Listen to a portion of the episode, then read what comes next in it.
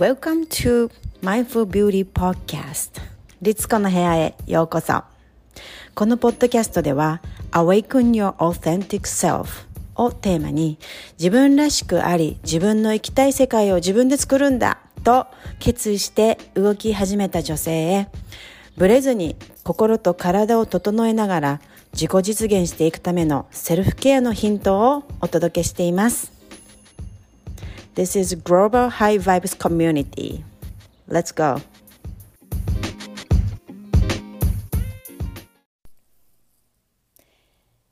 皆さんこんにちは、えー、本日はですね、えー、過去の記憶、えー、トラウマに対してのですね私のヒーリング方法癒す方法をちょっとシェアしたいなって思いました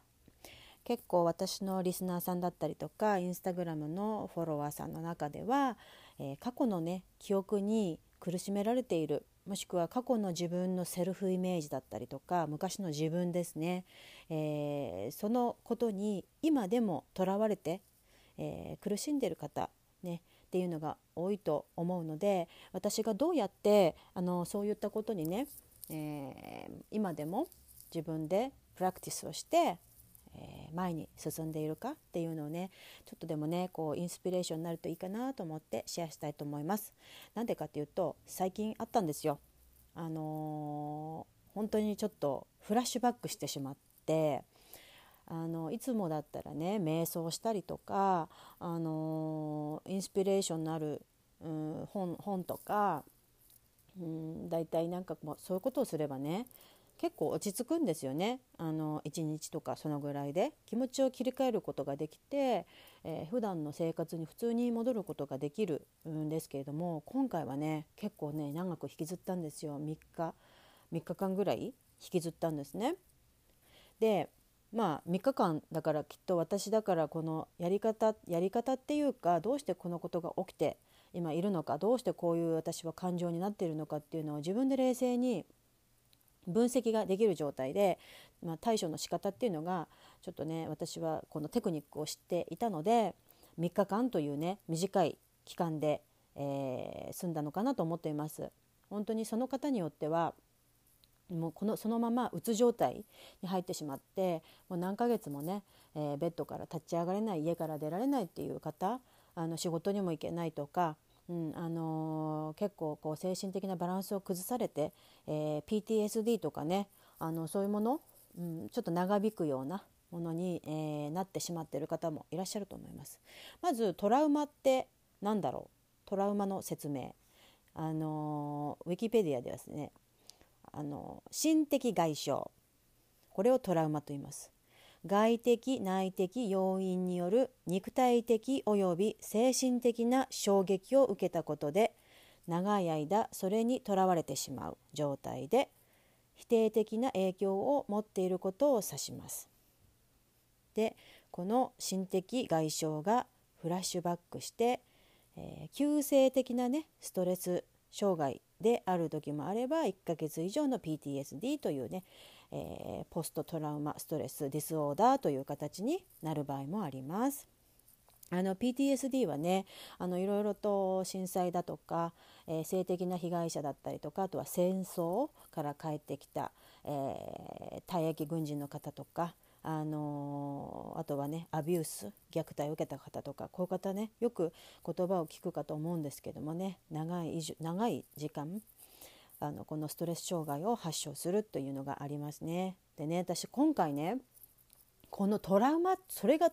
ていうかそのことがフラッシュバックして気づいたんですよねまさか私そのことが自分の中でトラウマにまでなっているっていうことにまず気づいてなかったんですよ。でなんでそれフラッシュバックになっていきなりメンタルを崩したかっていうとまず気づいてなかったので、まあ、びっくりしたっていうのもあるんですけれどもその過去に起きた多分8年ぐらい前とか、うん、そうですね8年ぐらい前かな今からそのぐらい前の時と同じシチュエーションを見たんですよデジャブのように。なんか同じ言葉と同じようななんかシチュエーションが起きてですねそこで私蘇ったんですよ8年前のことがバーッと。もうそれでですねもうあの結構メンタルブレイクダウンのようになってですねもう泣いて泣いて辛くて、あの結構大変だったんですね。はい、だからあの自分で気づいてなかったっていうね、うん、これがあのこういうことが結構あると思います。トラウマのをお持ちの方っていうのは例えばねあの戦争で退役軍人の方で戦争で花火の音とか、ね、こういうのを聞いた瞬間に戦場を思い出してもうやっぱりこう、ね、精神的にとか肉体的にも苦痛を覚えて、えー、辛い状態になるこういうのよくありますね。だから花火大会がね誰かの私たち何でも経験したことない人からするとものすごく綺麗な楽しい、えー、イベントなはずなんですけれどもそういう方たちにとってはものすごく苦い苦しい、えー、シーズンだったりっていうふうにあります。はい、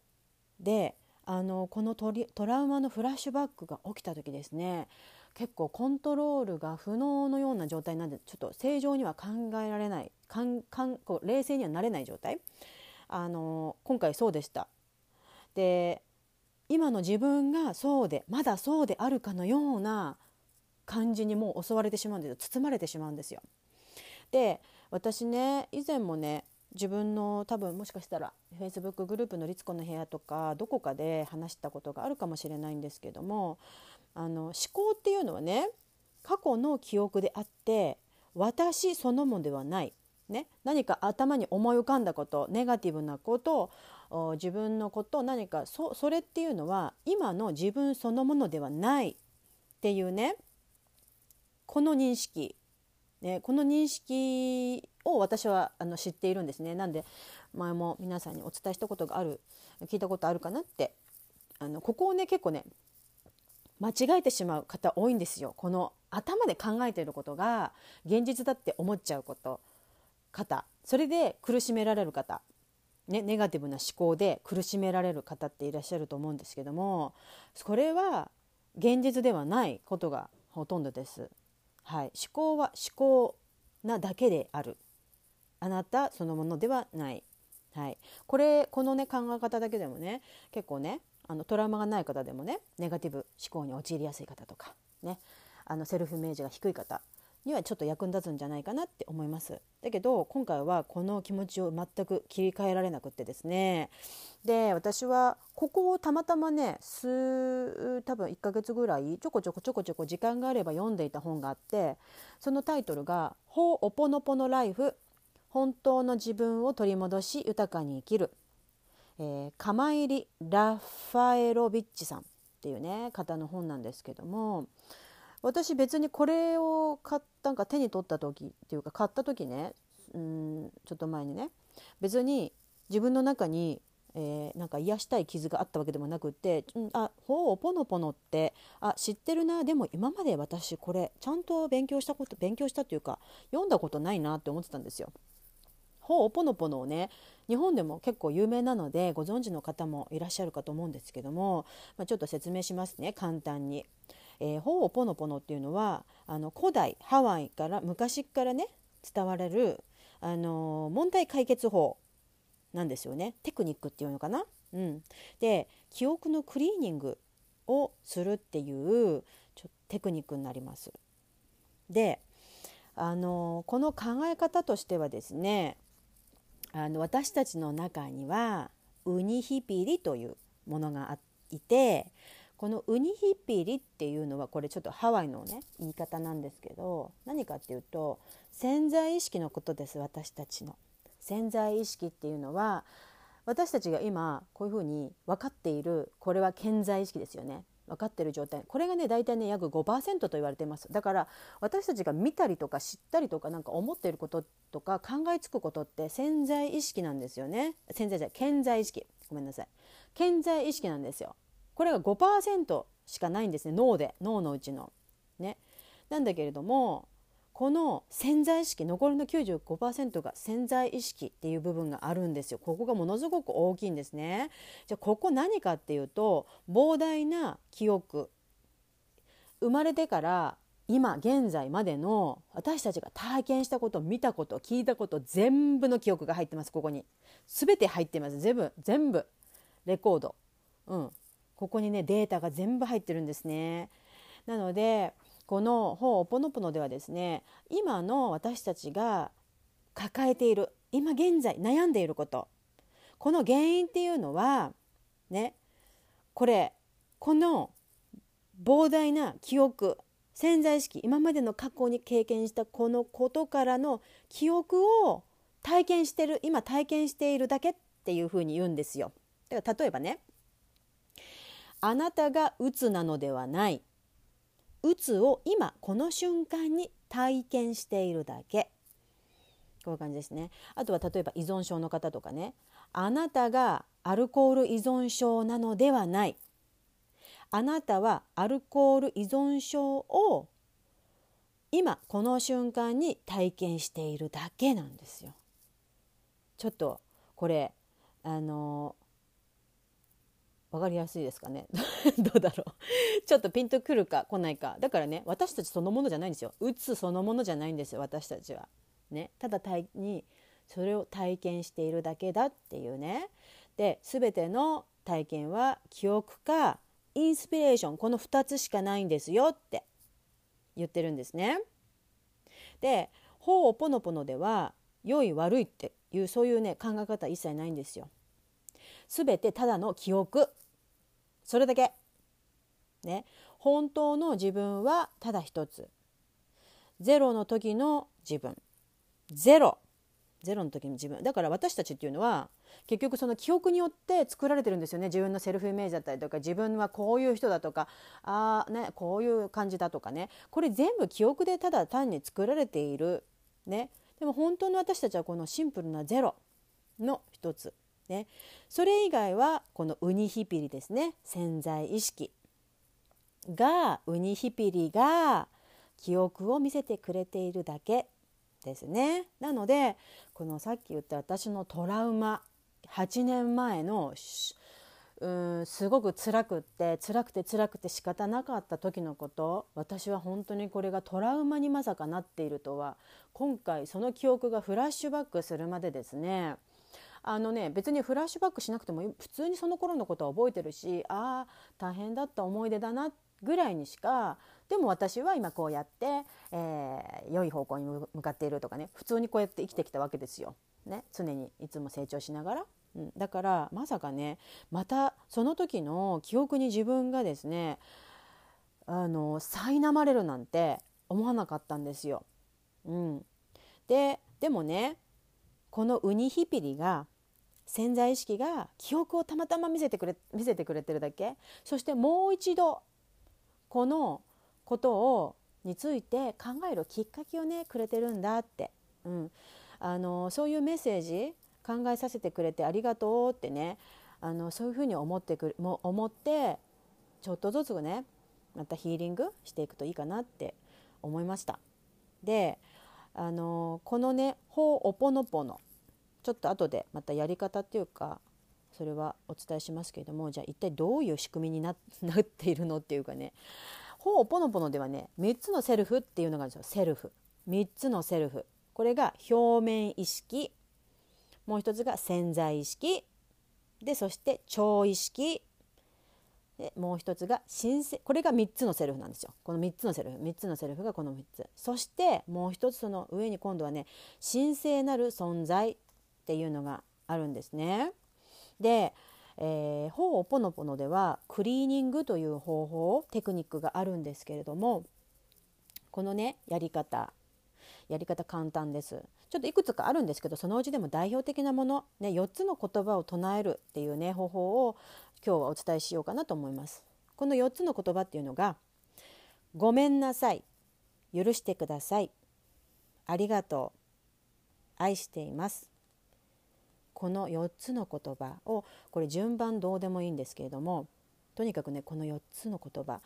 もしあなたが辛いことを思い出したりとかですねネガティブなことをなんかこう頭にどうしても浮かんできて消えない。ね。そういうことがあったらこの言葉をとにかく唱えてください。繰り返し繰り返しごめんなさい許してくださいありがとう愛しています。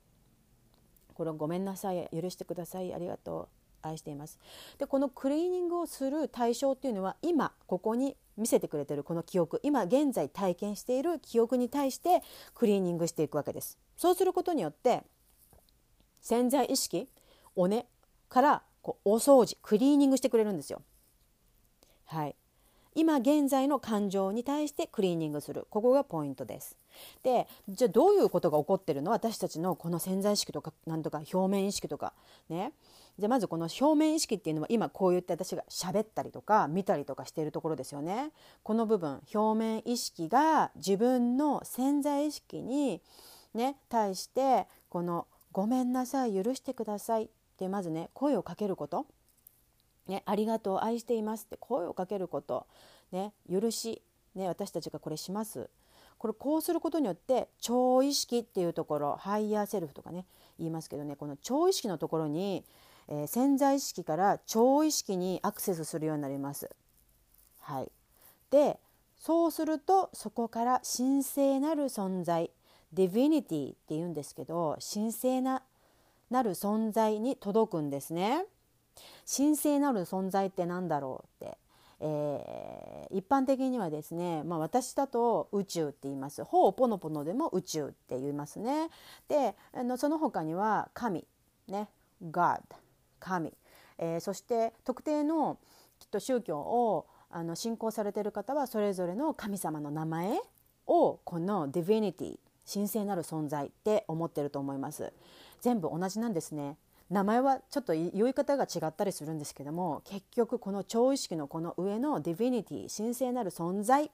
ねこの部分。でこの部分にアクセスすることでこの4つの言葉を唱えることでこの超意識に届いてですねこの超意識からまた超意識ね神聖なる存在に届いて神聖なる存在から自分のまた higher self 超意識に、えー、今度はそこからえー、インスピレーションこう降りてきてそれが私たちの表面意識に届きね届きそこから自分たちのこの潜在意識のところの記憶のクリーニングをしてくれます。はいこういうこういう動きなんですよ。どうでしょうか？あの一体ね、神様とかなんか宇宙とか一体なんかどういう仕組みなんだろうってあの思われる方私これ見た時にねあこれすっごい分かりやすいって思ったんですよね。うん、私も長い間スピリチュアルのこととかあのいろいろねあの宇宙とかずっとねこう自分で学んでるっていうか、まあ、本読んだりとかいろいろしてるのでどういうことだろうと思った時にこれ見たこれ図がね書いてありますこの本に「ほうぽのぽのライフに」えー、これ講談社プラスアルファ文庫から出てますね。でここに図が書いてあるんですけどとても分かりやすいです。なんで何か起こった時にはいつもでね私はねあんまりね、まあ、ごめんなさい許してくださいありがとう愛していますっていう時もあるんだけれどもなんかいつでも何でもちょっとポッとうんなんかこうネガティブなこととかいろいろ出た時にとにかく私「ありがとう愛しています」っていうのはよくね繰り返して言うんですね。なんとなく「ごめんなさい許してください」っていうのが私の中でうんなんかちょっと辛くなる部分もあるので「ありがとう愛しています」だけずっと念仏のように唱えるっていうこともよくします。でもともとね私ねこれこれ知った時にですね「おほおぽのぽの」のこの4つの言葉を知った時にああ私今までもずっとしてるなって思ったんですよこのクリーニング記憶のクリーニング。っていうかあの私はねあのセルセルフセルフケアじゃない霊気マスターなんですね。霊気っていうのを、まあ、エナジーのヒーリングをするんですけれども霊気霊気マスターとしてですねもうもうだいぶね15年ぐらい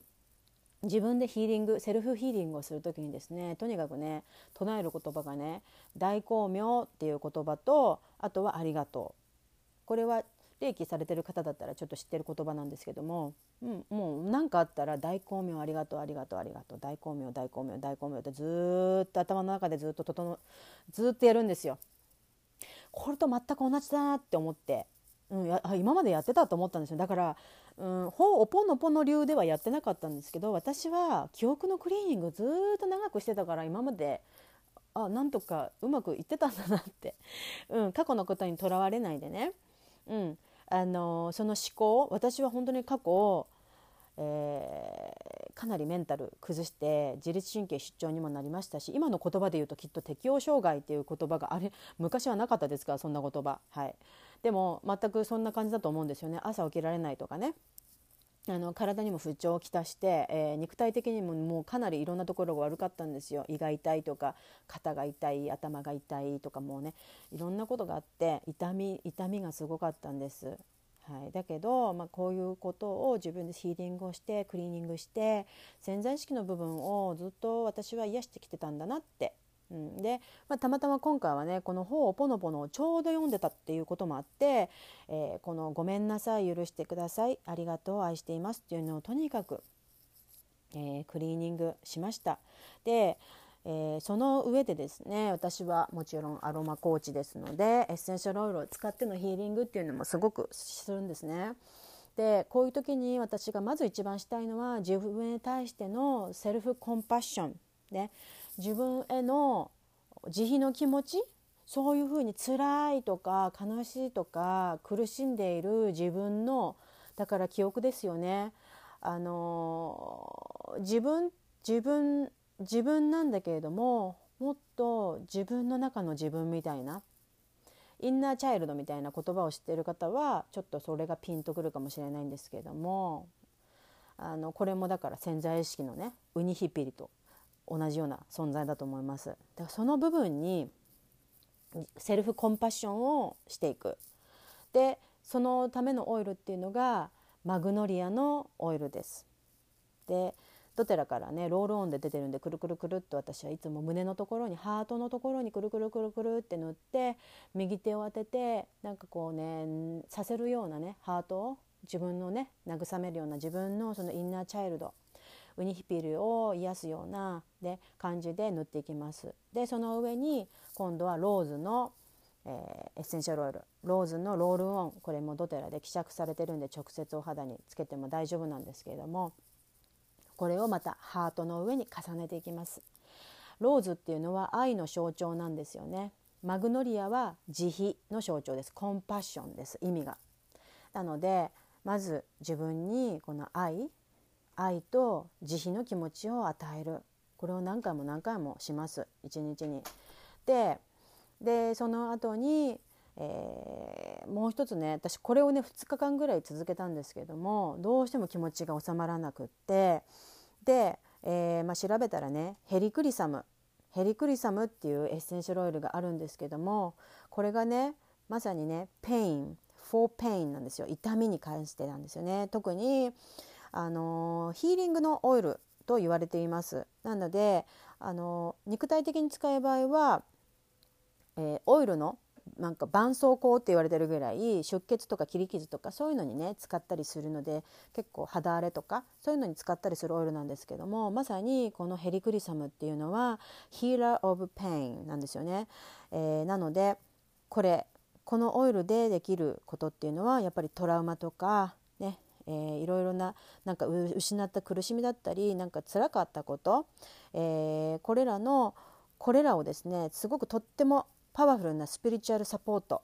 ねをしてくれるんですね、えー、私たちに強さをもう一度与えてまた前に進むねあのまた生きていく力をくれます。そして、えー、自信も自信もまた取り戻してくれます。そして、えー、この傷ついたソウル魂ねこういうものをですね、えー、そういうものに手を貸してくれるようなそういった、まあ、優しさのあるオイルで、えー、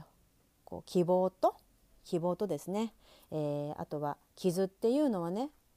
言える言えるんだよっていうような希望これを教えてくれるのがヘリクリサムのオイルになります。なので今回はこのヘリクリサムのオイルもね胸のところにつけたりとかあとはこれあのスキンケアにもとってもいいんで私はあのスキンケアの時間に実はマグノリアもローズもヘリクリサムも全部スキンケアにとってもいいのであのこれをね私は顔顔のところ頬骨の辺にくるくるって塗ったりとかして顔全体に浸透させたりとかして使っていましたこれらね希釈ココナッツオイルで希釈されているものなのでとても安全です。はい、というわけで、まあ、今回の私のでだいぶね良くなりました。はい やっぱりこのすっごい辛くってもうなんか泣いて泣いて辛い眠れないみたいな時にはなかなか難しいんだけれどもこういったオイルをつけるとかねあの言葉を繰り返すとかね本当にねこの言葉繰り返してるだけでも頭の中その辛かった思い出とかがフラッシュバックこうしにくいしうん、あのネガティブなセルフトークっていうのもやむしとにかくこの「ごめんなさい許してくださいありがとう愛しています」でクリーニングしていく、うん、あのぜひね辛い思いをされてる方は試してみてください。はいというわけで、えー、今回はトラウマのね私の、えー、癒しの対処法をシェアいたしました。それではまた皆さん次回失礼します。